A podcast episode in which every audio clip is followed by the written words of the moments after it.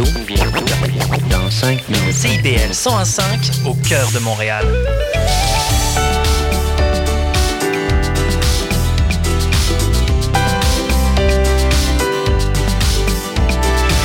Bonjour et bienvenue à l'effet durable sur les ondes de CIBL 101.5. Je suis Maude Desbois, l'animatrice de cette émission euh, qui porte sur l'environnement et la transition écologique et tous les enjeux qui entourent euh, ces thématiques très vastes et larges. Aujourd'hui à l'émission, on a beaucoup, beaucoup d'intervenants euh, très pertinents. On parle de nouveaux récits en communication pour influencer la vision du monde, changer de perspective. On a une nouvelle chronique Entreprise en action avec Marine Thomas du journal Les Affaires, notre chronique hebdo de la Coalition des Montérégiennes. Et on commence avec un super donc, j'ai le grand plaisir d'avoir au micro euh, avec moi ce matin euh, l'auteur et l'illustrateur du roman graphique Résister fleurir, paru aux éditions Éco-Société, lancé le 30 août dernier. Donc, Jean-Félix Chény, bonjour. Bonjour. J'ai également euh, l'artiste peintre multidisciplinaire reconnu internationalement, il faut le dire, Joachim Bélanger, qui a fait les illustrations de Résister fleurir. Bonjour. Bonjour. Et j'ai également aussi au micro Cassandre Charbonneau, qui est co-porte-parole de la mobilisation 6600 du Parc national Merci Hochelaga Maisonneuve. Bonjour. Bonjour. Donc, ce super trio ce matin pour parler de mobilisation, mais aussi de comment engager euh, cette mobilisation-là à travers l'art, la littérature, l'écrit. Donc, euh, lançons-nous. Vous êtes tous deux résidents, donc euh, Joachim et Jean-Félix euh, du quartier Hochelaga Maisonneuve. Et euh, plusieurs inspirations ont donné naissance à ce magnifique livre que j'ai à côté de moi, qui est un, roman graphique. On appelle ça un roman graphique, qui est vraiment absolument magnifique. Et qu'est-ce qui a donné naissance à ce projet-là concrètement? D'où c'est parti? Je sais qu'il y a plusieurs éléments, mais il y a peut-être comme un élément déclencheur plus fort que les autres qui a, mené à ce projet-là? Qui ben, répond? À la, base, euh, à la base, on avait le désir de de faire quelque chose ensemble. Ça, je pense aussi que ça a commencé comme ça. Euh, on est voisins avant tout, puis euh, résident de Schlaga. Euh, puis après, Jean-Félix Chenier donne son cours. Je peux te laisser parler de ton cours. Ouais, euh, c'est quand même euh, le point de départ. je suis prof de sciences politiques au collégial. J'enseigne au Collège Maisonneuve. Puis je donnais un cours juste avant la pandémie qui portait le titre. Moi, je donne des titres à mes cours. Utopie, dystopie, le point de bascule. Puis j'enseignais hmm. donc hein, l'imagination de la société idéale, l'imagination frissonnante de la société du pire, comment on peut basculer de l'une à l'autre. Puis dans le cadre de ce cours-là, j'ai une étudiante, Lilou Seili, qui a fait un travail, mais tout simplement extraordinaire, qui portait sur un terrain vague au bout de la rue Ontario-Est, dans Hochelaga mm. Et qui, qui, abordait tous les enjeux ou les notions de mon cours, mais qui abordait surtout une lutte sociale euh, dans Maison Maisonneuve contre une immense plateforme de transbordement de conteneurs qui allait s'établir puis détruire par le, par le fait même euh, un, terrain vague euh, qui était hmm. laissé en friche où les gens avaient repris un peu le, le contrôle, c'est-à-dire ils allaient promener leurs chiens, ils allaient faire du jogging, faisaient des pique-niques sur ce terrain-là. Puis ben, ce terrain-là était menacé de destruction par la mondialisation marchande. Fait qu'il y avait quelque chose de très politique là. Oui. Fait que finalement l'essai de Lilou est devenu un, texte pour toutes les, les classes subséquentes. J'ai donné trois fois le hmm. cours. Je, je le mettais à l'étude, puis c'est même cet essai-là qui a fait en sorte que je suis devenu un peu, on pourrait dire, militant dans cette lutte-là. OK. Puis Donc, à la qui est avec nous, ben, c'est un personnage de la BD maintenant. Oui, on la voit d'ailleurs dans la BD. d'ailleurs, je me trouve plus belle en dessin euh, qu'en vrai. Je remercie Yoak là-dessus. de magnifiques illustrations, effectivement. Et donc, euh, tu dis, Jean-Félix, que c'était pas une de tes causes militantes à la base? Non, moi, je reste dans Maison Maisonneuve, mais c'est un terrain que je savais qu'il existait, mais j'y allais pas. Un peu comme beaucoup de terrains vagues. Là, tu te dis, c'est un peu glauque. Hmm. Euh, fait que je, je, l'utilisais pas, ce terrain-là. Puis c'est Lilou qui a donné d'abord une dimension poétique extraordinaire, puis une dimension politique. Puis là, ben, j'ai vu qu'il y avait une mobilisation qui, euh, qui, qui, était là pour essayer d'empêcher le pire d'arriver puis qui portait euh, un rêve d'en faire un parc nature. Fait que tu vois, ça s'inscrivait super bien dans la hmm. thématique du cours. Fait que c'est devenu euh, un texte à l'étude. Puis, euh, on, envoie des extraits d'ailleurs de, ce texte-là. C'est même le fil conducteur un peu de la BD, Qu'on retrouve périodiquement dans le, dans le roman. Ouais, c'est comme devenu un peu la colonne vertébrale, si on veut, pour nous guider dans les notions à aborder. Donc, il découpe tout le récit du début à la fin. On a le texte en entier, pas mal de, du, mm-hmm. de l'essai un peu de Lilou. Euh, puis c'est ça, par après, c'est qu'on a découvert le terrain vague. Ouais. C'est que là, on est tombé amoureux réellement aussi de ce lieu-là. On s'est mis à, à, à l'utiliser, à marcher dessus, à, puis à... Donc c'est comme ce coup de cœur-là, finalement, qui a fait en sorte qu'on a vraiment voulu de militer à notre tour, puis s'impliquer dans la défense de ce terrain-là.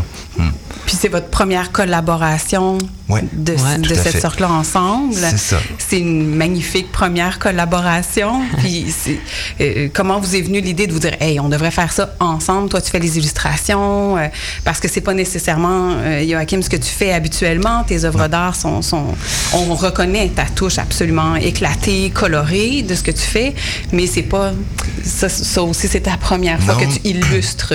Non, mais j'avais, j'ai quand même toujours eu cette espèce de rêve-là, depuis que je suis tout petit, de faire de la BD. Mm -hmm. On dirait que ça, était, ça a toujours été, ça fait partie de moi, mais j'ai pas la, la, la, la plume d'un auteur, ou donc on dirait que c'est toujours passé sous le radar. Puis là, enfin, il y avait un propos, il y avait quelqu'un qui pouvait m'aider à écrire tout ça. Oui. Jean-Félix qui était là avec beaucoup, beaucoup de notions. On avait le texte Trop. de Lilou. Trop de notions, euh, oui, été un enjeu puis... de couper. J'imagine, il y a tant à dire. Puis c'était beaucoup aussi de mettre mon art euh, au profit d'une cause, ouais. euh, d'une cause en plus qui me touche réellement.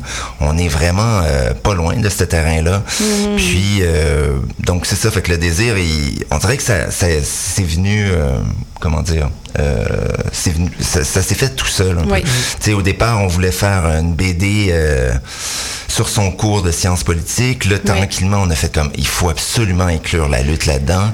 Puis, ben, la lutte après est devenue euh, prioritaire, si mm. on veut, sur le projet de la BD. Puis là, tu sais, quand tu te lances là-dedans, tu découvres des gens, justement. Oui. Puis là, tu découvres des, des gens qui sont extraordinaires, inspirants. Oui. Puis, fait que c'est ça aussi qui est devenu euh, le, le cœur du propos. Mm -hmm. Oui, parce qu'on le voit que vous passez à travers plusieurs étapes, dont habiter l'espace, rencontrer ces personnes-là qui militent, dont Cassandre, euh, entre autres. J'imagine que ça doit être des, rencontres inspirantes pour toi aussi. Bien, cette lutte-là, c'est une lutte territoriale, puis à travers ça, c'est une, une, histoire humaine. C'est l'histoire d'une communauté qui se tisse puis qui se rassemble autour de la défense d'un territoire. Puis ça, c'est magnifique. Je veux dire, peu importe l'issue, on a gagné. Là. Mm. Juste des liens qu'on a créés entre nous, des rencontres qu'on a faites, c'est absolument fabuleux. J'aurais jamais rencontré euh, Jean-Félix euh, au-delà de ça, des Paul, des Elisabeth, des José, Estelle, Anaïs. Je les aurais jamais rencontrés. Mm. Ou alors, si peu, ça aurait jamais dépassé le bon voisinage. Oui. Et là, c'est des amis sincères. Là. Mm -hmm. Je veux dire, mes deux derniers anniversaires, je les ai passés avec des gens de la lutte et j'aurais pas voulu euh, passer cet événement-là avec qui que ce soit d'autre. Que ce soit autrement. Et là, je le disais, c'est votre premier roman graphique à tous les deux. Pourquoi ce format-là pour aborder les thématiques que vous souhaitiez mmh. aborder? Ouais, c'est ben, premièrement, hein? c'est aussi comme qu'est-ce qu'on peut faire nous ouais. euh, le mieux. sais Donc, exemple, moi, je me suis déjà commis un peu dans le court métrage, euh, des projets comme ça. Ça, par contre, ça a été couvert. Il y a des courts métrages qui ont été faits sur le terrain vague. Euh, donc là, au départ, on s'est lancé. Moi, je me suis lancé, dans la dans la réalisation d'affiches pour euh, pour tapisser le quartier. Oui. Euh, donc moi, c'était toujours face à, à l'art visuel que je pouvais m'impliquer. Mm. puis ben le projet de BD, c'était comme ok, ben, c'est ce qu'on pourrait faire tous les deux. Donc tu sais, puis je pense que c'est aussi le mot d'ordre depuis le début de, de la lutte et de la mobilisation 6600. C'est qu'est-ce que euh, toi, comme individu, tu peux amener dans cette lutte-là. Euh, donc moi, on dirait que ça allait de soi que c'était, OK, on peut essayer de communiquer plein d'informations pertinentes par le biais d'une BD. -hmm. Puis comme ça, essayer de rentrer dans le plus de foyers possible, puis euh, dans l'intimité un peu de chacun aussi. Là. Oui. Mm. Puis ça demeure quelque chose, j'imagine, pour vous de d'accessible peut-être? Ouais, à ben, un ben, plus grand nombre, dans le sens que c'est facile à lire, oui, ouais. c'est comme un, un, cours en, en raccourci de, de sciences ouais. politiques, mais c'est c'est facile à lire. Exact. C'est pas lourd pense comme que ça donne, c'est hyper intéressant. Ça, ça, nous permet de démontrer que c'est pas juste une lutte dans un quartier de gens qui disent mm. pas dans ma cour un projet industriel, ouais. c'est quelque chose, il y a, si tu zoom out un peu, il y a là euh, tous les grands enjeux relatifs à la mondialisation économique oui. puis à, au projet de François Legault de faire du fleuve Saint-Laurent une autoroute de transbordement de marchandises, puis il y a plein de luttes apparentées partout le, sur le long du fleuve Saint-Laurent ou euh, euh, ailleurs ailleurs dans le monde qui sont des luttes de gens qui veulent préserver des espaces naturels qui sont menacés de destruction par le transport de marchandises ou l'extraction minière ou l'exploitation forestière. Tu sais. Mm. Et donc, euh, on est vraiment ici dans euh, quelque chose de, de, très contemporain. C'est ça les luttes d'aujourd'hui. Oui, puis d'avoir cette vision-là, comme tu le dis, un peu plus macro de la mm. situation, parce que souvent on est comme, bon, c'est un petit terrain en friche, c'est pas mm. si grave, mais quand on comprend le pourquoi, qu'est-ce que ça veut dire au niveau politique, au niveau environnemental, au niveau économique, tous les impacts humains, environnementaux, c'est là qu'on fait comme, OK, ouais, finalement, euh, ça vaut la ah peine de regarder le tout pour se mm. dire, ce n'est pas que ça. C'est une série, c'est une panoplie. Puis c'est pas un si petit terrain que ça. C'est genre 30 Costco là, en termes de superficie. Là. On a l'impression quand on le regarde depuis la route, bon, OK, c'est une petite entrée, un petit boisé, mais finalement, ça s'étend très, très, c'est très profond, c'est très grand. Euh, et puis, votre façon d'aborder le travail d'écriture euh, et artistique dans le contexte du projet, parce que quand même, vous êtes deux personnes à devoir travailler ensemble, à devoir l'illustrer d'une manière, mais il faut que ça concorde avec le, contenu. Euh, est-ce que ça a été un grand, un grand enjeu? Ben, moi, je dis souvent que je suis pas, je suis pas le, seul auteur, parce que, tu sais, on a, on a enregistré mes zooms, tu sais, il y, a quelque chose d'ailleurs qui relève de, de cette espèce d'intuition-là. Là. En zoom, on est tous chacun dans notre case. Fait que tu dis, OK, on est dans, déjà dans une BD. Puis, donc, il y a eu des transcriptions de mes classes en zoom, mais il y a aussi beaucoup, Yoak, à un moment donné, quand il met mon texte en bulle, il devient scénariste aussi parce que mm. là, ça, ça rentre pas. Ça, euh, ça c'est, il faut qu'il y ait une certaine fluidité, tu sais. donc, euh, il est co-auteur là, dans la façon qu'il y a d'aménager le texte. La vision de, ouais, cette ligne ben, là, tu vois bien que c'est bien trop verbeux. Tu sais. Moi, je parle tout le temps. oui, c'est, c'est pas ton rôle de professeur. Mm. Mais si on ramène ça aussi un peu comme un documentaire où, euh, tu sais, c'est c'était vraiment le même, le même esprit. Moi, je me voyais comme un réel, là, où on a plein d'informations. Mm. Puis, ben, il faut faire du montage. Il faut que ça se lise, il faut qu'on rentre dedans. Donc, on va mettre le, la trame, le texte de Lilou en trame de fond. Mm. Après ça, tu sais, ça a été un découpage au fur et à mesure, mais on n'avait aucune idée de la, c'était quoi la fin. On a été au fur et à mesure. On a commencé par le milieu. Ça a été hyper chaotique, là, tu sais, comme, mm. euh, très, comme façon Très artisanal, même. Très artisanal. Au début, là, qui dessinait, puis moi, je collais des post-it hmm. sur ses dessins pour voir qu'est-ce qui rentre, sais, où je découpais mon texte, puis je faisais du, on pourrait dire du, comment t'appelles ça, du scrapbooking, là, fait que ça ressemblait à ça, parce que pour voir un peu là, comment, quelle forme ça peut prendre, fait qu'on était très euh, à tâtons, artisanal euh, dans notre méthode. Mais en même temps, il y a une fluidité qui s'est installée et qui nous semble naturelle, évidemment, au terme de, de, ce projet-là qui, qui, qui, a dû en voir d'autres, puis il y a dû y avoir plusieurs versions aussi. Mais euh, ça, se lit très bien, puis c'est extrêmement fluide. Puis pour euh, terminer ce, petit bout avec vous, avant de passer à, Cassandre, qui va nous en dire un petit peu plus, justement, sur qu'est-ce qui se passe avec Raymond Logistique et ce terrain dont vous mm. parlez, dans Résister, Fleurir, ça serait quoi votre vision utopique de, ce de la mm. suite, de ce qui est à venir après la publication de cette BD? Ben, tu sais, dans, dans, la BD, je dis euh, en puisant chez Robert Musil que l'utopie n'est pas un but, c'est une direction. Mm, Donc, il faut pas que toute l'idée soit faite d'avance, puis que on, prend le chemin de la direction de l'utopie, puis on s'ajuste au fur et à mesure. Et je trouve qu'on est déjà dedans, mm. c'est-à-dire qu'en luttant, on a réussi à préserver le boisé Vimont, qui est au bout de la rue Adam. On a réussi à préserver une portion du boisé Steinberg. Donc, Cassandre le disait, c'est une lutte de territoire. Hein. Fait qu'on connecte des bouts de territoire, là. Et donc, on est dans la direction de l'utopie. Puis euh, l'utopie, ben, c'est Crémont Logistique Saxon Camp, puis qu'on euh, on renaturalise. Hein. Euh, il y a un personnage dans la BD qui est un vrai être humain, qui s'appelle Renard Frac, qui dit ben, il faut exhumer le ruisseau de la Grande Prairie. Mm. Donc il y avait un ruisseau qui coulait là. Alors il faut le faire ressortir de terre. C'est ça l'utopie. Mm, mm. Ben, sinon, c'est de, de, de, de, conscientiser, d'amener le plus de, de, personnes dans le quartier et aussi à l'extérieur du quartier. Moi, en fait, un, un, de mes buts aussi avec cette BD-là, c'était de la faire sortir du quartier, que ça tombe entre euh, le plus de mains possible et euh, le plus de, de, mains de personnes qui voudraient s'engager aussi dans cette lutte-là, euh, qui voudraient nous aider à gagner cette, cette, cette joute et, et un jour d'avoir tout le terrain et même un accès au fleuve. Moi, ça, ça serait clairement ça mon utopie. en marchant sur le terrain au départ, avant de ah quand je me suis dit merde, il faut absolument que je fasse quelque chose, c'est la, vision du du territoire ouvert jusqu'au fleuve. Mm. Tu sais, on est dans Schlager Maisonneuve, euh, on regarde au, au, sud et puis c'est des containers qu'on voit. Maintenant, on regarde à l'est, c'est des containers qu'on voit. Euh, ça fait mal quand même. Tu sais, c'est comme si on imaginait un peu, euh, je sais pas moi, le, le plateau Mont-Royal sans Parc La Fontaine. Tu sais, pourquoi que Schlager Maisonneuve aurait pas droit aussi à un immense euh, parc ou qu'importe ce que mm. ça pourrait devenir, mais un espace vert euh, à disposition des citoyens. Parfait. Ben, on marchera vers cette utopie-là ensemble et on va continuer de se mobiliser puis de militer. Il faut rêver. Il faut rêver absolument pour y arriver. Donc, euh, Cassandre, toi, tu es venue ici le 13 juin dernier pour nous parler de la mission, entre autres de mobilisation 6600 du camp climat qui avait été organisé à même le Boisé à cette période-là, le Boisé Steinberg dans le quartier Hochelaga Maisonneuve à Montréal, qui est menacé de destruction, comme on disait, par les ambitions de Raymond Logistique. Il y a eu beaucoup de mouvements vous faites un travail extraordinaire, je dois le dire, parce que chaque jour, il y a quelque chose, puis chaque jour, vous publiez, puis chaque jour, il y a une nouvelle mobilisation possible, puis vous vous renouvelez, puis c'est original, puis c'est investi. Est-ce que tu peux nous faire, nous faire une petite mise à jour de, de, ce qui se passe dans ce dossier-là en ce moment?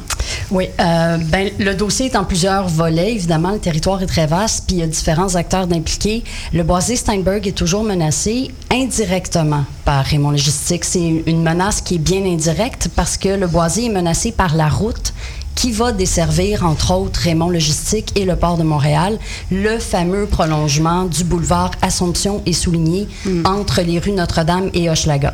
Donc, euh, ça va passer dans le boisé ce qui devient absurde parce que la ville a acquis deux portions du boisé, une en vue de le conserver et une en vue de le détruire. Donc, euh, il, reste vraiment du danger. Les élus municipaux et provinciaux et même fédéraux, en 2020, s'étaient présentés dans le boisé pour une plantation pour euh, protester contre le projet de prolongement Assomption souligné qui devait prendre la forme d'une boucle d'échangeurs autoroutiers en plein boisé. Donc, on peut imaginer un gros échangeur de béton en hauteur dans un boisé, mm. euh, desservi par, utilisé par plein de camions du port, et des camions à conteneurs de Raymond Logistique, etc. Euh, ce projet-là de boucle autoroutière a été abandonné, mais pas le projet lui-même de route de prolongation. De prolongation. donc, lorsqu'on est là-dessus, vraiment, parce que c'est vraiment la clé de voûte d'un projet. Le projet de Raymond Logistique s'inscrit dans une vision de développement qui est Montréal devient une plaque tournante du transport de logistique. On dessert l'Ontario, on dessert le Midwest américain hmm. euh, et les externalités négatives, les impacts négatifs sont concentrés dans ce quartier-là qui a déjà beaucoup souffert et qui a eu une fonderie d'acier pendant presque 100 ans qui a fermé seulement au tournant des années 2000. Donc, on a envie de dire la cour est pleine. Oui, c'est assez, là. C'est assez. Est-ce qu'on peut maintenant nettoyer les terrains, en prendre soin, en faire autre chose et mettre de l'avant une autre vision de développement qu'on ne maîtrise pas parfaitement personne? Parce qu'il faut sortir de notre système qui est du tout à l'économie et de la croissance. Oui. Tu sais, si Raymond Logistique ne faisait que déménager de Pointe-Saint-Charles à Mercier-Hochelaga Maisonneuve, ce serait pas euh, bon, ce serait pas ce qu'on a souhaité, mais ce serait quand même gérable. Ce qu'il faut dire, c'est qu'il déménage pour agrandir de 400% On est encore dans cette logique de croissance, et Jean-Félix en, euh, Jean en parlait, c'est de transformer le fleuve en autoroute à conteneurs. Et c'est à ça qu'on s'oppose, puis c'est pour ça qu'on a lancé une, une campagne de carte postale euh, adressée à la ministre Geneviève Guilbeault pour protester contre euh, le prolongement du boulevard Assomption. Et maintenant, on a une campagne qui vise M. Fitzgibbon. Mm-hmm. c'est une vue aérienne du terrain de Raymond Logistique avec la ville en arrière-plan et ça dit bienvenue à Montréal. Donc, on voit Montréal qui est une ville euh, de gens, de citoyens, des immeubles de deux, trois étages et à l'avant-plan. À l'avant-plan. Puis, euh, on a une pile de conteneurs qui est plus haute même que les édifices. Et ce hmm. qu'on voit, c'est une toute petite partie de ce que ça pourrait être. Des conteneurs, il pourrait y en avoir là, pas à l'infini, mais sur une très, très grande étendue. C'est plusieurs stades olympiques, le terrain.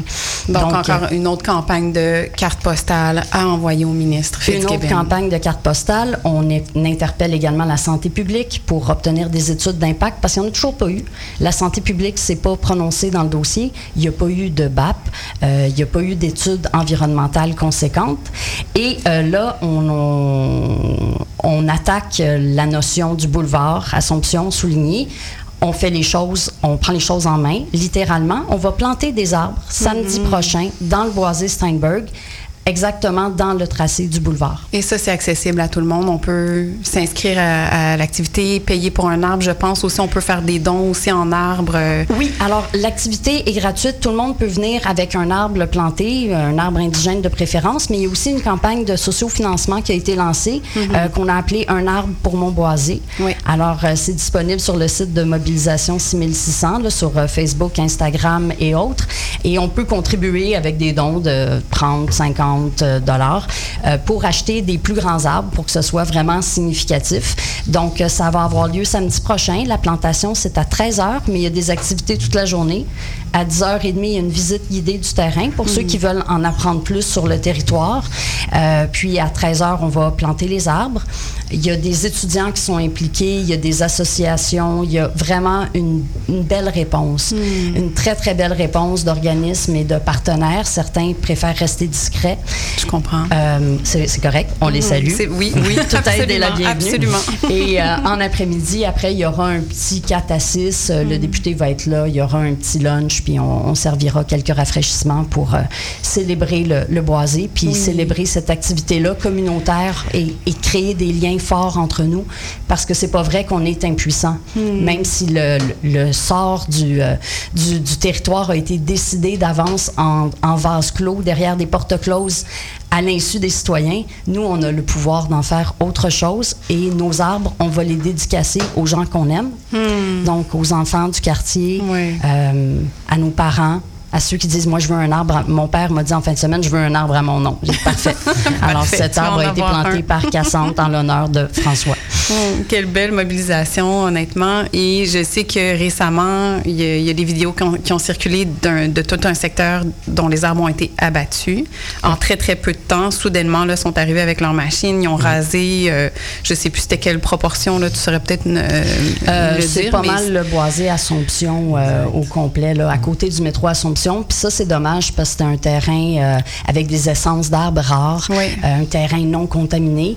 Dernier espace euh, qui, qui témoignait de la forêt originelle de, de Montréal. Euh, bon, c'est pour du logement. Ça, c'est une bataille que- qu'on n'a pas euh, menée activement. Le sort a été scellé il y a quelques années là, déjà. Puis c'est un secteur où c'est c'est pas très habité encore. Encore parce que là, c'est Oui. des tours à condos qui, qui s'en viennent là. qui s'en viennent. Donc, ça donne d'autant plus de raisons de préserver le boisé Steinberg, la friche ferroviaire, le boisé Vimont et d'empêcher l'installation de Raymond Logistique dans le secteur. Oui, dans le fond, c'est une démonstration de plus de ce qui est fait au territoire, puis de dire, mais il y en a déjà pas assez d'îlots de fraîcheur comme ça dans le quartier Hochelaga Maisonneuve. Euh, on peut le lire dans le, dans, dans le livre Résister et fleurir, entre autres. Le taux de mortalité plus élevé, les troubles de santé aussi qui sont plus, euh, plus accrus dans ce secteur-là de Montréal. Puis encore, on s'en va mettre la pression sur cet écosystème et sur les humains qui l'habitent. Euh, donc, il faut vraiment continuer. Avez-vous des réponses de l'arrondissement de la ville? Je sais que c'est comme, il y a des ententes qui ont été faites, c'est complexe. Euh, c'est entendu avec Raymond Logistique. C'est des ententes qui datent d'une période où est-ce que c'était autorisé, le zonage. Il y a comme toutes sortes de... La ville est un peu muselée aussi parce que Raymond Logistique a gagné en cours à deux reprises, puis après ça, il poursuit la ville pour 373 millions, puis il en a déposé une deuxième poursuite, euh, euh, je pense, au courant du printemps. Donc, les élus municipaux, là, on sent qu'ils sont muselés, même s'ils sont solidaires de nous. Fait que- puis le gouvernement Sont- du Québec, sont nous écoute pas. mais ils ont quand même un certain pouvoir. Euh, ils peuvent dire, nous, on ne construira pas le boulevard Assomption souligné et ça sera au provincial d'avoir le Dieu de le faire. Là, on se fait dire de part Ouais. et d'autre, il n'y a pas de porteur de ballon, c'est pas le provincial qui le fait, c'est pas la ville, c'est une entente entre les deux. Ben, l'entente, elle est caduque. Elle a été élaborée dans les années 80, ce pro- projet-là. Il y a eu plusieurs ententes au fil des ans entre la ville et le, le provincial. Monsieur Fitzgibbon a dit que ça prenait deux fois moins de voitures sur nos routes. Une bonne manière d'y arriver, c'est pas d'en construire une de plus. Non. En 2023, il n'y a pas de nouvelle route qui devrait se construire en milieu urbain. Absolument. Oui, absolument d'accord avec ça. On a l'approbation de nos, nos prochains invités d'ailleurs, Stéphanie et Maxime de Katie, je vous les présente tout à l'heure. Euh, tout d'abord, je veux vous remercier, euh, Jean-Félix Chénier, Joachim Bélanger et Cassandre Charbonneau d'être venus au micro ce matin.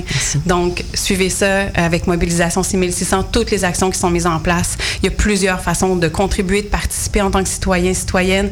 Et n'oubliez pas de vous, de vous procurer Résister et fleurir, le magnifique roman graphique de Jean-Félix et Joachim. Vraiment à lire. Euh, absolument.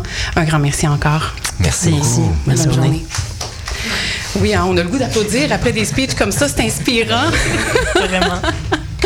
Alors, euh, nous voici maintenant, euh, comme je le disais, en compagnie de euh, Stéphanie Chevalier et Maxime Barry, qui sont fondateurs et directeurs de Quintus Marketing. Bonjour à tous les deux. Bonjour, Maude. Bonjour. Très heureuse de vous avoir de nouveau au micro. Hein, vous étiez de passage la saison dernière. Là, on se retrouve pour parler des nouveaux récits en communication et comment influencer notre vision du monde en changeant de perspective. Et je trouve que c'est des conversations tellement intéressantes et rafraîchissante qu'on a autour de, de ce sujet-là. Vous nous parlez plus spécifiquement aujourd'hui de la programmation du prochain Quintus à 7 qui sont de retour. Créons les nouveaux récits de la transition.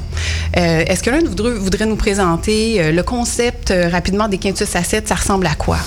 Ben oui, bien sûr. En fait, c'est le fun parce qu'avec nos deux dernières interventions au micro ici, on voit qu'on qu a de la suite dans les idées, puis que l'événement de vendredi, le 20 octobre, est vraiment une combinaison de, de, de, de tout ce qu'on qu met en place, de, vers où on évolue. Donc, les Quintus à 7, en fait, ça a été commencé en 2017. C'était une occasion de réunir des gens qui étaient intéressés au, à la transition, au développement durable, mais dans un contexte vraiment euh, euh, démocratisé, décontracté. On voulait mettre convi très convivial, très convivial. Moi et Stéphanie, on est des gens qui adorent les humains. Hein. Donc, on aime ça recevoir, on aime ça créer des petits moments là, euh, intimistes, le fun pour créer des maillages, des communications, des, des liens entre ces gens-là. Et euh, donc, ceci étant dit, on, on, crée des événements pour justement réunir et aborder des thèmes de la transition. Donc, on a fait ça pendant trois ans avec euh, cinq, cinq cinq événements par saison. Et là, euh, dernière saison, Conseil des arts, euh, l'art au service de la transition, un gros high, un de nos plus beaux événements. Suivez-nous la saison prochaine, pandémie. Ah, Donc, euh, c'est ça. Pandémie oblige. Euh, on met ça sur pause quelque temps. Et là, euh, 2023 commence. Ça nous titille. On veut recommencer à créer ces événements-là, à mailler. On avait tellement une belle énergie, une belle communauté. Puis c'était le temps de redonner naissance à tout ça.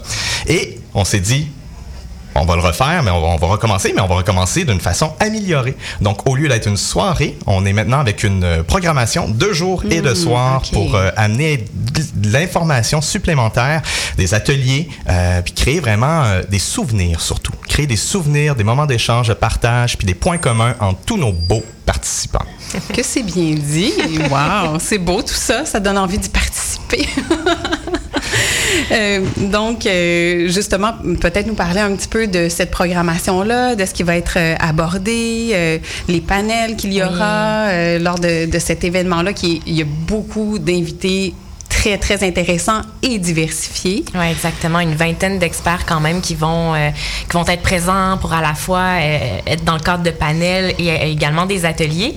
Ben, Peut-être pour faire juste un petit recul en arrière, ben, dans le fond, oui, le, thème des nouveaux récits, c'est vraiment le, le, le, thème central de l'événement. Donc, quand Maxime disait de pouvoir créer des souvenirs, ben, justement, on veut que cette, cette, cet événement-là soit déjà un, un, pas dans la bonne direction, dans le sens de créer des nouveaux imaginaires, de voir qu'ensemble, c'est possible de faire des, des, des grandes choses. Mmh. Et justement, cette idée d'amener l'évolution euh, parce que oui, c'est une version améliorée, mais en fait, c'est bonifié, euh, d'amener une programmation de jour qui permet à la fois d'offrir des outils concrets, des outils pas juste dans le faire, mais aussi dans l'être, donc pour que les acteurs et les actrices du changement qui seront présents euh, puissent à la fois ben, se développer intérieurement, prendre soin d'eux, connecter avec d'autres gens de différents milieux. Donc, on parlera un peu plus là, des, des cinq chantiers. Donc, ces cinq domaines d'expertise qu'on veut pouvoir rassembler en un seul événement où les gens vont pouvoir justement créer des ponts, créer mmh. des connexions. L'idée est vraiment de faciliter à plusieurs niveaux la, la, la transition, donc par la création aussi de liens et le partage, etc. Et là, Maxime et Stéphanie, je vous interromps brièvement pour oui. une courte pause publicitaire. Ah, mais on oui. se retrouve après pour, pour continuer cette... nos parcours. Exactement. à tout de suite. Restez avec nous.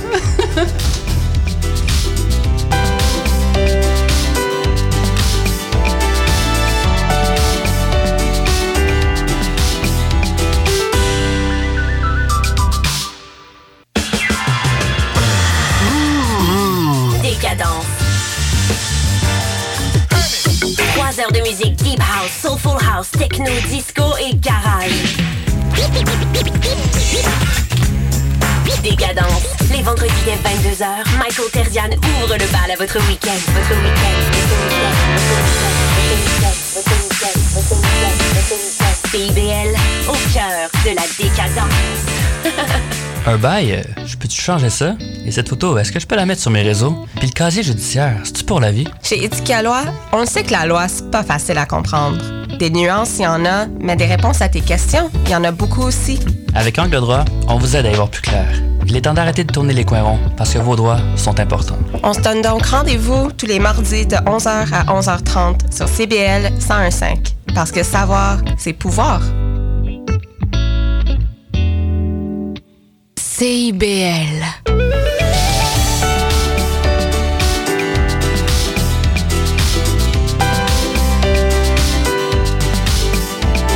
Nous voici de retour à l'effet durable pour euh, cette deuxième partie d'émission. Donc, euh, nous étions en compagnie de Stéphanie Chevalier et Maxime Barry euh, de Quintus, juste avant la pause publicitaire. Alors, je vous invite à, poursuivre sur l'événement du 20 octobre à la Maison du développement durable, le Quintus à 7 qui, euh, qui, qui est une édition spéciale. Là, oui, hein? exactement, renouvelée. Oui, renouvelée. Euh, donc, le début d'une de, de, suite, parce qu'il y en aura d'autres, mais pour revenir à la programmation du 20 octobre, dans le fond, on a vraiment décliné la programmation en trois parcours distincts qui peuvent justement euh, s'interrelier. Donc, les gens s'inscrivent, ils vont pouvoir choisir les, les, les activités qu'ils veulent faire. Donc, dans le parcours central, on est dans l'atrium. Il va y avoir deux panels, dont un le matin et un en soirée. Euh, et dans l'après-midi, la fresque des nouveaux récits bonifié, si je pourrais dire, réinventé okay. vraiment aux couleurs de l'événement. Euh, donc, avec cinq tables qui représentent chacun de nos chantiers. Juste pour les renommer rapidement, je les expliquerai pas parce que justement, le panel du matin, entre autres, nous mm. permettra d'aborder un peu la thématique. Euh, donc, on parle de la régénération de la biodiversité, le développement humain et social, une société sobre en carbone, l'économie circulaire et une alimentation durable. OK. Donc, euh, cinq oh. beaux chantiers très complets. Hein? oui, exactement. Complémentaires aussi. Complet et Exactement. Donc peut-être que Maxime, tu veux nous parler un peu des, des panels? Oui, ben en fait, c'est ça. Dans l'allée centrale, on va commencer avec euh, un panel pour nous faire euh, un peu l'état des lieux, où on en est en ce moment euh, dans chacun, chacun de ces cinq chantiers. Hein, les CH de suite, ça pose oui. problème. Donc, vraiment, on va avoir Alexandre Warnet, Caroline Lapierre d'Équiterre, Jonathan Théoret du Bureau de la transition écologique de la, et de la résilience de la Ville de Montréal, Hélène Gervais de Recyc Québec et Michael Carrier, qui a tout récemment euh, lancé un nouveau projet euh, des hommes qui changent.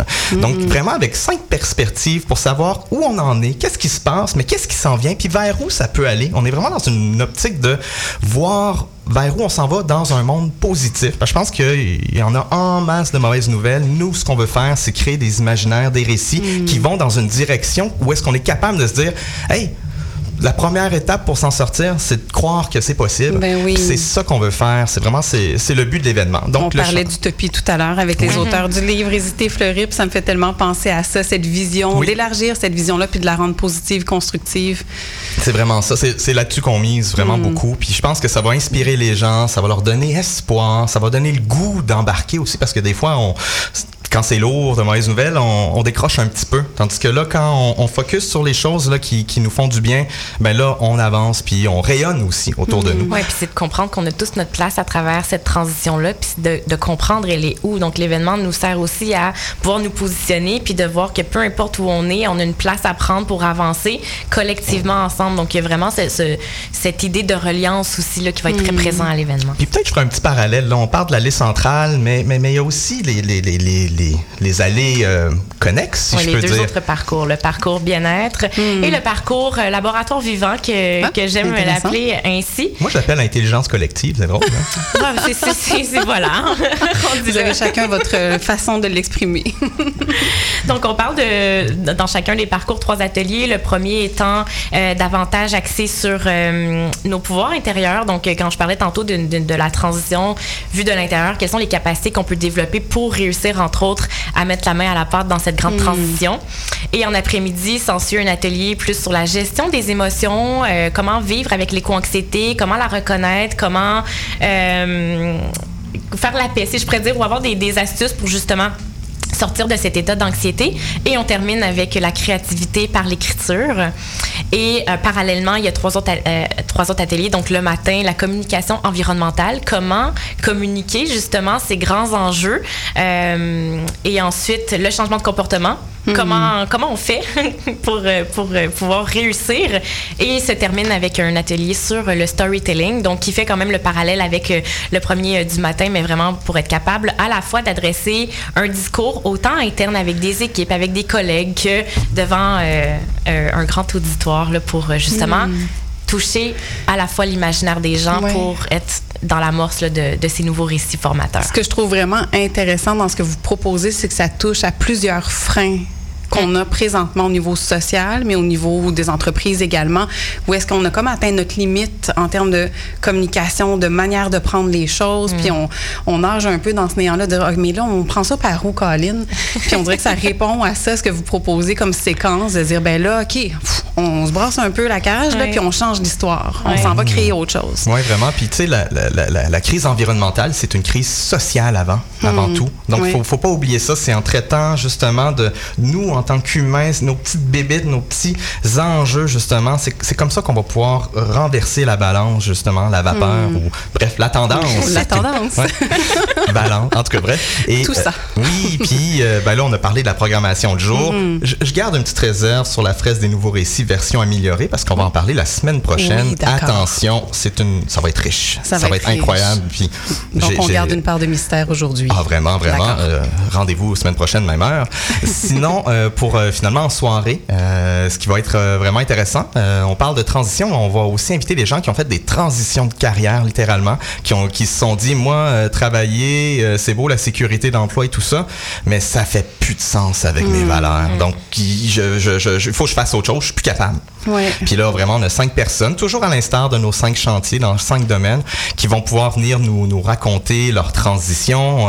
on parle de Réal Migneux, de Ferme de Rue, de Valérie Védrine, de de, Masse mm-hmm. Critique. On a également... Joanie Lacroix de Pastel ah, Oui. Euh, Esther Dormagin d'Elio. Et finalement, Hubert Mention. Oui, ça vaut de l'Université dans la nature. Donc, c'est vraiment des personnes qui ont des parcours hyper inspirants, oui. qui vont pouvoir nous partager à la fois euh, comment ils ont transité, qu'est-ce que ça leur a pris comme courage, en même temps, dans, mm-hmm. dans, dans, les nouveaux récits, par rapport à quelles pierres ils, ont envie de, de, mettre en place par rapport à, qu'est-ce qu'on construit collectivement. Euh, ça se veut un panel où, à la fin, assurément, la flamme des gens va être allumée. Ah la passion va être réveillée. On va se rendre compte qu'on peut tous, à notre manière, justement, avancer mm. dans cette direction-là. Puis peut-être aussi un peu plus se connecter avec la petite voix qu'on a à l'intérieur de soi pour lui faire. Qu'est-ce que j'ai vraiment envie de faire?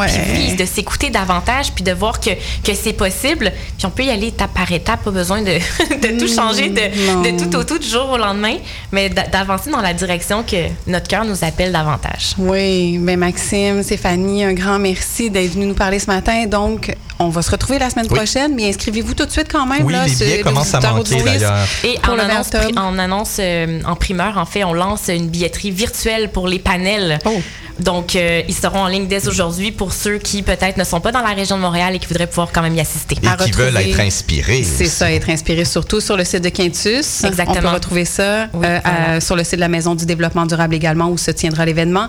Donc, à suivre assurément et on se retrouve la semaine prochaine. Merci, à tous les deux. Un Bonne plaisir. Journée.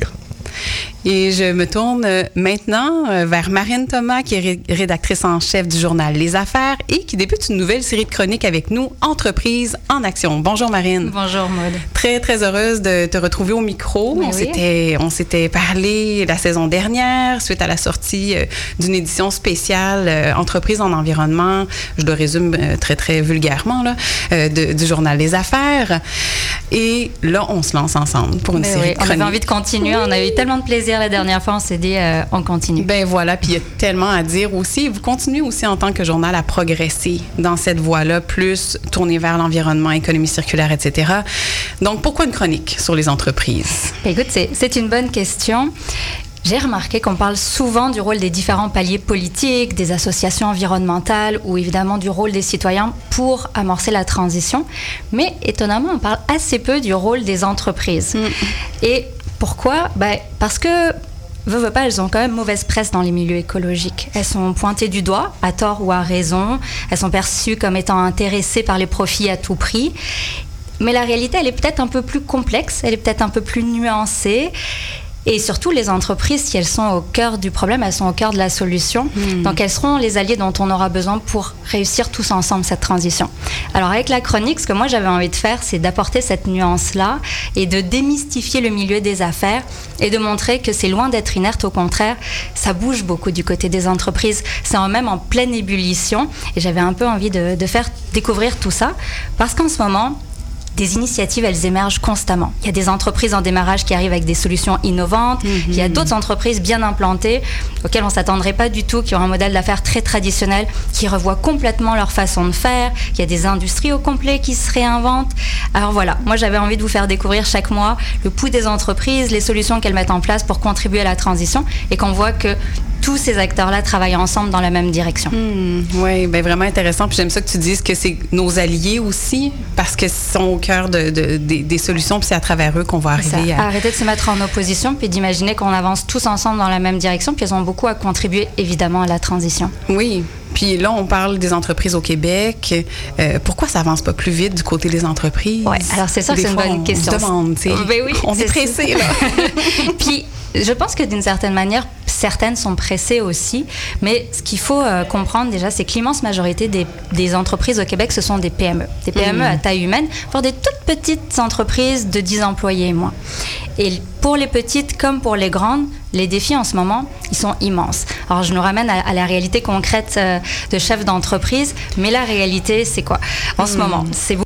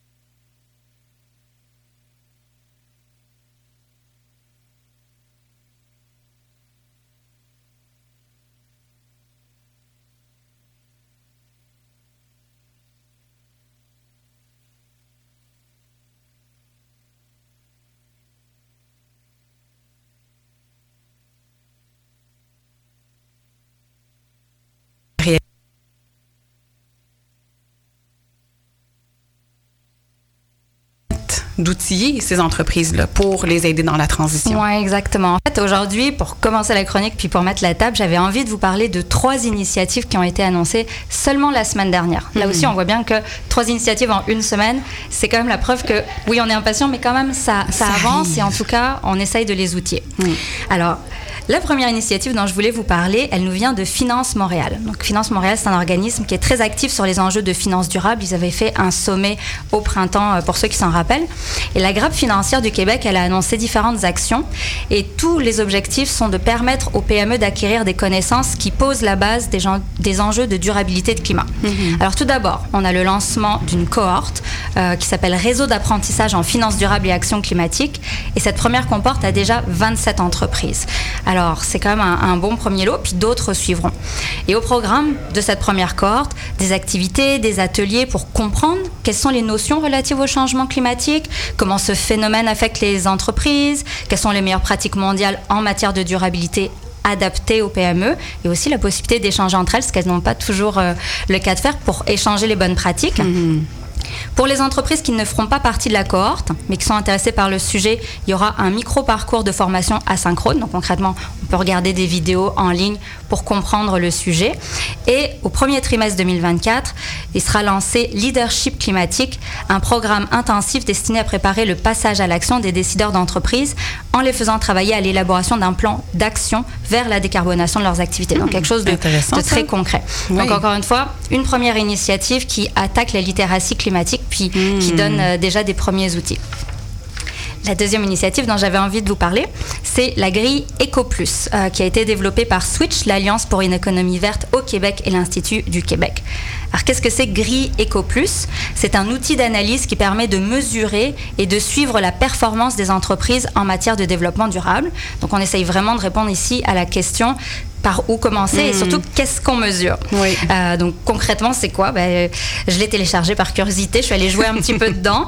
Euh, c'est un fichier Excel avec euh, des indicateurs qu'on peut adapter selon sa réalité et c'est très simple d'utilisation, mais c'est quand même assez complet.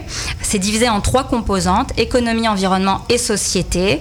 Pour environnement, les critères, je suis allée regarder qu'est-ce qui était demandé. c'est des données concernant la biodiversité, la gestion et conservation de l'eau, la qualité de l'air et l'économie circulaire pour société, on se penche plutôt sur la cohabitation avec les communautés locales ou les initiatives en matière d'équité et de diversité.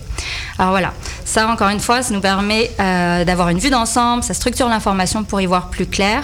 Dans le milieu des affaires, on aime bien dire euh, qu'on peut changer que ce qu'on mesure. Ben, ça, c'est un outil pour nous aider à, commencer à mesurer euh, le chemin parcouru et le travail qui reste à faire. Permettre de se faire notre petite liste d'actions à accomplir. Exactement. Et la troisième initiative, et, non la moindre, elle a comme objectif de faciliter l'économie circulaire dans la construction.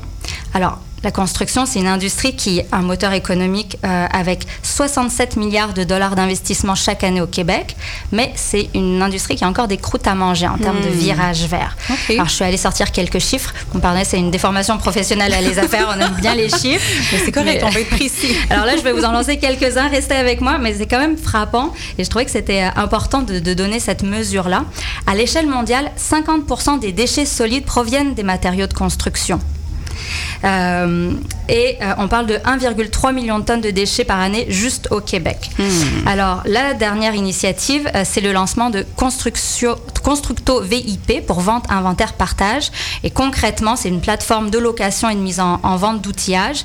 C'est un petit moteur de recherche et donc les personnes de cette industrie peuvent se partager hmm. des matériaux qui autrement seraient allés au site d'enfouissement. Donc, ah, c'est quand même une bonne nouvelle. Ben oui. Voilà.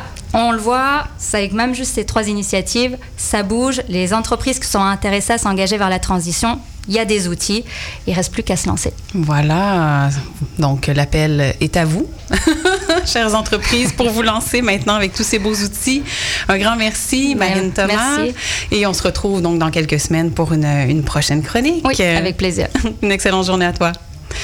Et maintenant, je me tourne vers Marilyn Després Henspenner. J'espère, j'ai pas vérifié la prononciation de ton nom de famille. J'espère que je l'ai bien dit et pas trop massacré. Directrice générale d'Éco-Corridor Laurentien et qui fait partie de la coalition des Montérégiennes. Bonjour. Bonjour, Maud. Très heureuse de t'avoir au micro avec nous ce matin. Et on parle aujourd'hui de l'importance de la connexion entre les milieux naturels, aussi appelés corridors écologiques. Donc, pour le bien des auditeurs auditrices, qu'est-ce qu'un corridor écologique et pourquoi est-ce qu'on en parle de plus en plus? Eh bien, les corridors écologiques, c'est des autoroutes naturelles qui permettent aux êtres vivants et aux processus naturels de circuler librement. On en parle beaucoup parce que les corridors écologiques sont essentiels pour nous autres, les humains. Les corridors agissent comme des gardiens naturels, ils nous protègent contre l'érosion, limitent les inondations et fournissent des magnifiques endroits pour nos randonnées du dimanche. Des études montrent même que rester connecté à la nature améliore notre santé mentale et physique. Les humains ont donc beaucoup à gagner des éco-corridors, la préservation des paysages, l'amélioration de la qualité de l'air et de l'eau, la mise en valeur des activités de plein air, la pollinisation, l'optimisation de l'agriculture, de la foresterie et plus encore. Mais c'est quoi concrètement, Maude, un corridor écologique, me demanderas-tu? eh bien, les animaux, les plantes, les cours d'eau, tout comme nous, quand on cherche notre café du matin, ont besoin d'espace. De l'espace pour se nourrir, se reproduire, suivre le cours de leur vie. Les corridors écologiques, c'est donc des routes qui les aident à se déplacer pour survivre. Par exemple, saviez-vous que certaines espèces migrent vers le nord en réponse au changement climatique? De presque 4 à 5 km par année en plus de ça. C'est comme s'ils suivaient le GPS de la nature pour trouver des climats plus agréables. Les corridors écologiques, c'est donc pas seulement des aires de circulation, c'est aussi des refuges qui aident les espèces à s'adapter au changement climatique. Imaginez des espaces naturels continus, grands et petits, qui s'entrecroisent et permettent aux espèces de circuler en toute liberté. Ces corridors peuvent prendre la forme de rivières, de forêts, de champs ou même de passages aménagés sous ou au-dessus des routes.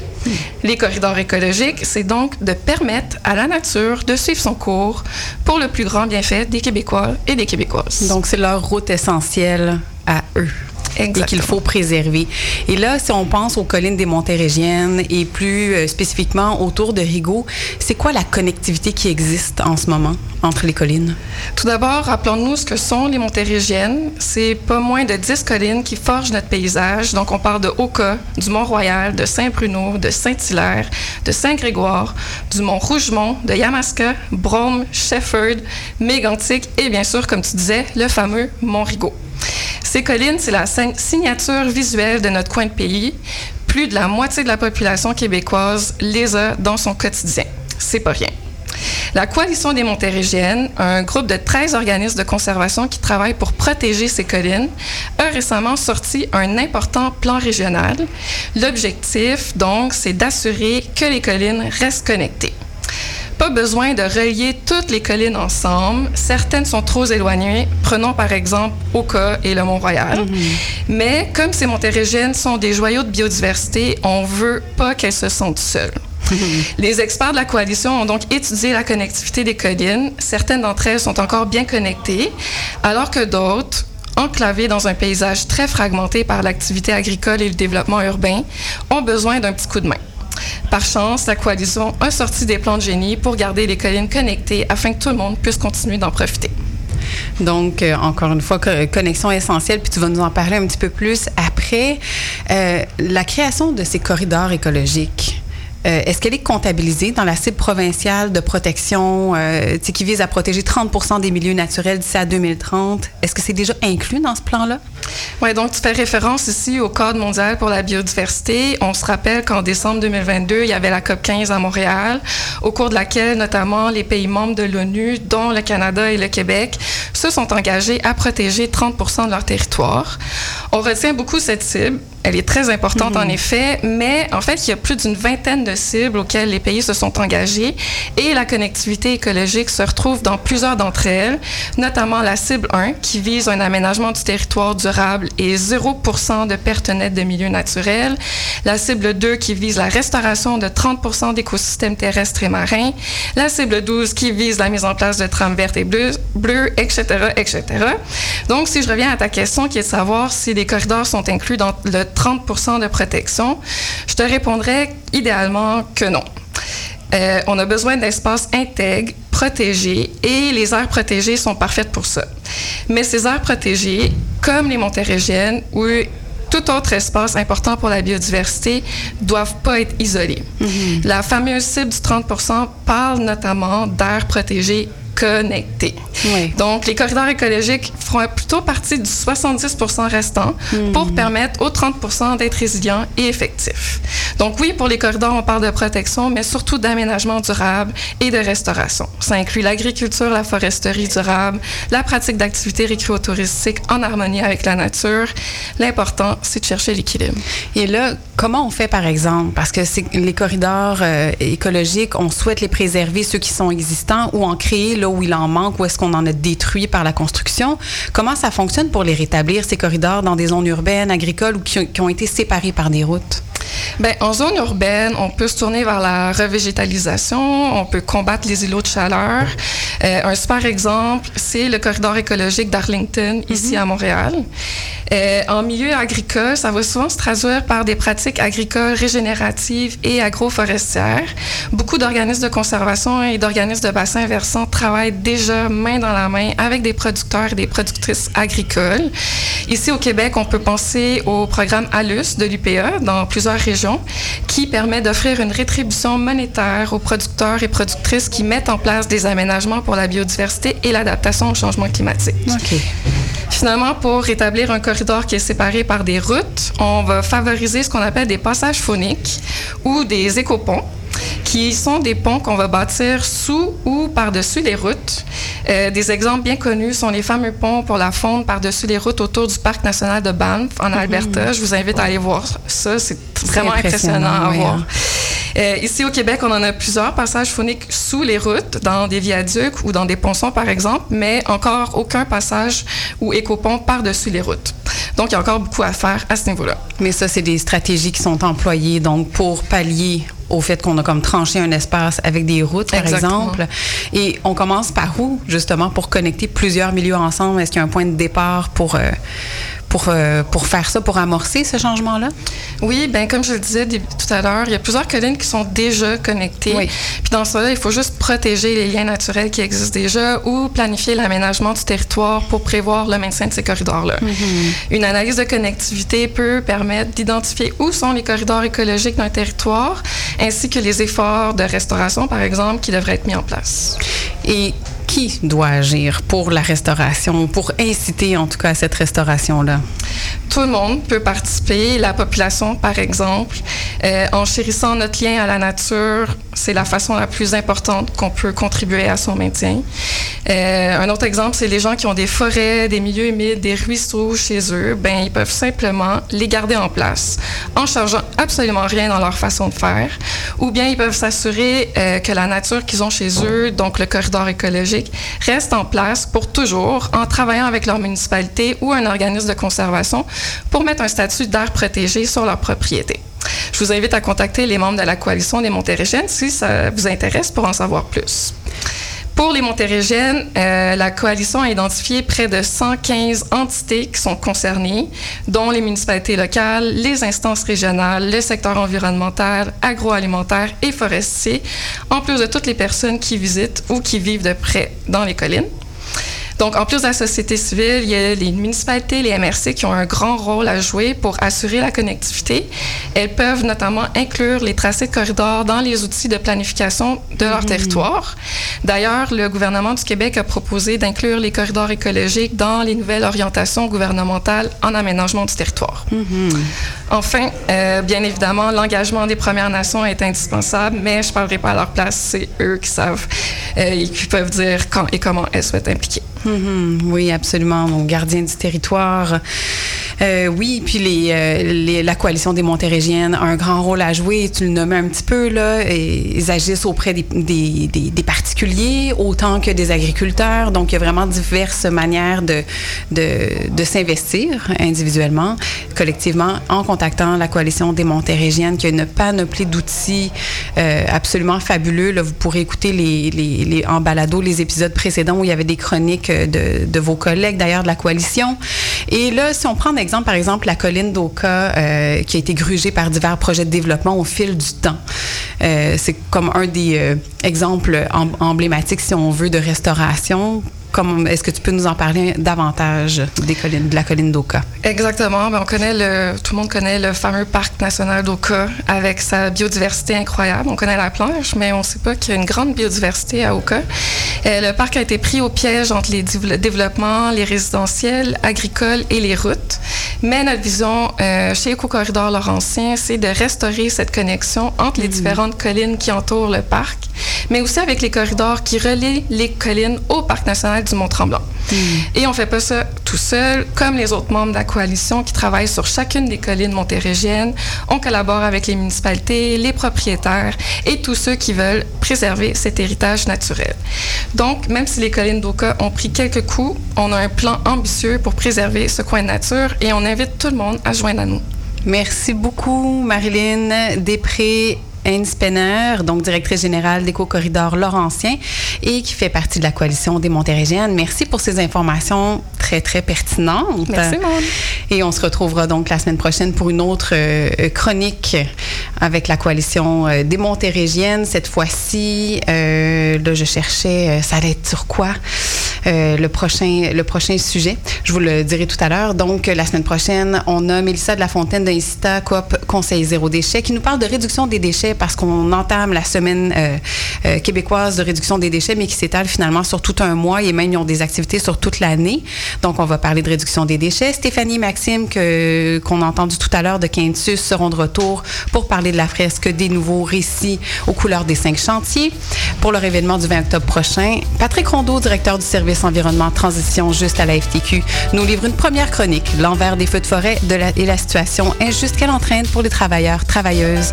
Je remercie euh, tous mes intervenants, intervenants du jour. Merci Gilles Lamarche pour la mise en onde. Retrouvez-nous sur Spotify, Apple Podcast, Balado Québec ainsi que sur le site de CIBL en réécoute.